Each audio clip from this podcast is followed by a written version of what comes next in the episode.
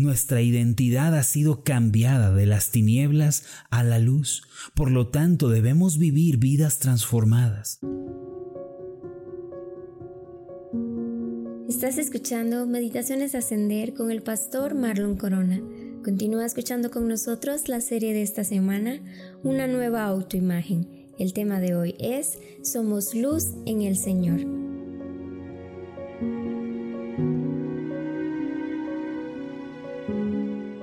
La Biblia afirma que la persona que está en Cristo es una nueva criatura, la cual ha pasado de muerte a vida, de maldición a bendición y de tinieblas a luz. Ese es el significado de haber nacido de nuevo. Nosotros somos nuevas criaturas que han sido arrebatadas de las garras de la muerte, que tienen la plena bendición de Dios y que tienen brillando la luz del Señor en su ser. Como hijos de Dios debemos empezar a vivir escribiendo una nueva historia en nuestras vidas. Un profesor universitario escribió en su pizarra con mayúsculas la frase Dios es malo y después retó a sus alumnos con esta pregunta, ¿creen ustedes que Dios creó todo lo que existe? Un estudiante respondió sin titubear, sí, Él es el creador del universo. Nuevamente el maestro reiteró, ¿Dios creó todas las cosas? A lo que el joven nuevamente respondió, sí Señor, Él creó todas las cosas. El profesor contestó, debido a que Dios creó todas las cosas, entonces Dios creó el mal, pues el mal existe. Y bajo el concepto de que nuestras obras son un reflejo de nosotros mismos, entonces Dios es malo, pues Él nos creó y nosotros somos malos. El estudiante se quedó callado ante tal respuesta y el profesor feliz se jactaba de haber probado una vez más que la fe cristiana era un mito. Mientras tanto, otro estudiante levantó su mano y dijo, Profesor, ¿puedo hacer una pregunta? El maestro respondió que sí. Y este joven se puso de pie y preguntó, Profesor, ¿existe el frío?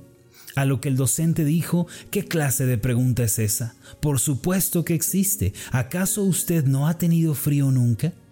El joven respondió, de hecho, Señor, el frío no existe. Según las leyes de la física, lo que consideramos como frío es en realidad ausencia de calor. El joven continuó diciendo, Maestro, debido a que el frío no existe, hemos creado ese término para describir cómo nos sentimos si no tenemos calor. El muchacho hizo una nueva pregunta, Maestro, ¿existe la oscuridad? El profesor respondió, Por supuesto, la oscuridad existe. A lo que el joven dijo, con el respeto que me merece, nuevamente se equivoca, Señor. La oscuridad tampoco existe. La oscuridad es en realidad la ausencia de la luz. Podemos estudiar la luz, pero no la oscuridad. El joven señaló la enciclopedia que el maestro tenía entre sus libros y dijo, según nuestros conocimientos, la oscuridad es un término que el hombre ha desarrollado para describir lo que sucede cuando no hay luz presente. Podemos determinar cuán oscuro es un espacio con base en la ausencia de luz en ese espacio, pero la oscuridad no existe. Finalmente el joven preguntó al profesor, Señor, ¿el mal existe? A lo que el profesor respondió, por supuesto que existe. Como lo mencioné al principio, vemos violencia, crímenes, hambre, muerte por todo el mundo. Esas cosas son el mal, por lo tanto, el mal sí que existe. A lo que el estudiante respondió, el mal no existe, Señor, o al menos no por sí mismo. El mal es simplemente la ausencia de Dios. Es, al igual que en los casos anteriores, un término que el hombre ha creado para describir la ausencia de Dios. Dios no creó el mal. No es como la fe o el amor que existen como existe el calor y la luz sino que el mal es el resultado de que la humanidad no tenga a Dios presente en sus corazones. Es como resulta el frío cuando no hay calor o la oscuridad cuando no hay luz. Por eso, lo que consideramos como mal es solo la ausencia de Dios en la vida del hombre. El profesor, después de escuchar las palabras del joven, asintió con la cabeza y en silencio borró las palabras de la pizarra. El nombre de aquel joven era Albert Einstein. El concepto de tinieblas en la Biblia se usa para referirse al hombre que vive sin Dios, alejado de su amor y con obstinación en su corazón. La Biblia nos dice que antes todos nosotros vivíamos en tinieblas, pero ahora que hemos creído en Cristo pertenecemos a la luz. Efesios 5, 8 y 9 dice así, porque en otro tiempo erais tinieblas, mas ahora sois luz en el Señor, andad como hijos de luz, porque el fruto del Espíritu es en toda bondad, justicia y verdad. Nuestra identidad no es más la de las tinieblas, sino la de la luz. Esto significa que nos hemos reconciliado con Dios, nuestros pecados han sido borrados y tenemos una nueva comunión con el Padre, la cual antes estaba rota por causa del pecado. Estar en la luz es poder presentarnos delante de Dios sin ser reprendidos por nuestro corazón. Es decir, toda vergüenza y toda culpa han sido retiradas de nuestro corazón. Esto solo es posible cuando hemos sido limpiados por la sangre de Cristo y llegamos a tener paz con Dios. Por eso, Primera de Juan 3:21 dice, Amados, si nuestro corazón no nos reprende, confianza tenemos en Dios. Ahora que vivimos en la luz de Dios, debemos manifestar el fruto de esa luz. El fruto que la Biblia nos señala es bondad, justicia y verdad. Lo primero es la bondad. Esto es lo contrario a la maldad. Se refiere a hacer el bien teniendo buenos pensamientos. Como hijos de Dios que vivimos en luz, debemos tener una conciencia bondadosa.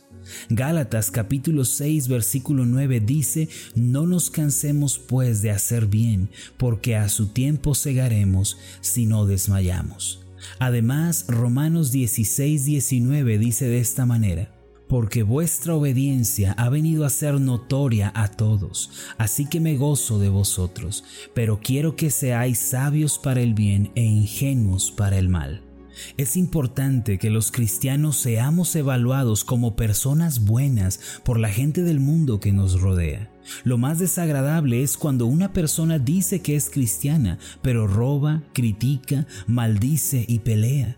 Eso significa que no está viviendo en la luz. Lo segundo es la justicia. Se refiere a vivir de una manera honesta y justa. El Señor nos pide, ahora que estamos en la luz, que nuestra vida manifieste justicia. En Miqueas 6, versículo 8 dice así: ¿Qué pide Jehová de ti? Solamente hacer justicia y amar misericordia y humillarte ante tu Dios. Las personas que han tenido un encuentro con Cristo no pueden asociarse con la injusticia. Esto se debe a que tales personas han abandonado el orgullo, el abuso, las ofensas y la deshonestidad. Lo tercero es la verdad. Para reflejar la luz tenemos que vivir en verdad. Un pastor dijo, la mentira puede contener algo de verdad, pero la verdad nunca podrá contener nada de mentira. Es decir, en la verdad no existe el engaño. ¿Sabe usted cuál es la cualidad más destacable de Satanás? La mentira y el engaño. Por eso, cuando una persona miente, en realidad está siendo usada y engañada por el diablo. Por lo tanto, los que viven en la luz deben ser verdaderos, honestos, justos y puros. Amados, nuestra identidad ha sido cambiada de las tinieblas a la luz.